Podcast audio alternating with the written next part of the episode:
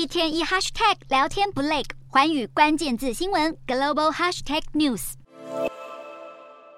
中国有多个社交平台近日疯传广东省政府宣布公务员集体降薪百分之二十五的消息。虽然官方还没有正式公开回应，但是中国各省份因为财政问题开始调降公务人员薪资，早就不是什么新鲜事。了解，先前中国有多个省份相继调低了公务员的薪资，包括浙江、江苏、福建等，都传出调降了百分之十五到二十五不等。只是这一次，就连作为中国经济大省的广东也开启大幅度减薪，引起了中国网民的担心。有网友就根据了网络上的消息和部分地区已经出台的文件进行初步估算，若以广东省直属机关的公务员每个月一万两千人民币，大约台币五万一千元做计算的话，调降百分之二十五之后，大约剩下每个月九千人民币，合台币大约是三万八千多元，整整是缩水了大约一万三千元台币。除了公务员，中国多地医院也已经出现了集体降薪潮，甚至传出了幅度高达百分之三十五，显示出中国在疫情之后经济持续低迷，从中央到地方都在喊穷。中国财政部长刘昆今年初更表示，中国的党政机关过紧日子不是短期的应对措施，而应该是长期的方针。而面对庞大的地方财政缺口，各地政府才会选择从公务人员的薪资下手。只是如今中国地方财政失灵，若不及时解决，恐怕会影响到中共政权的稳定。毕竟过去习近平都是靠着财政和人事掌控地方，就怕这一波大规模的降薪潮会在中国掀起更大的蝴蝶效应。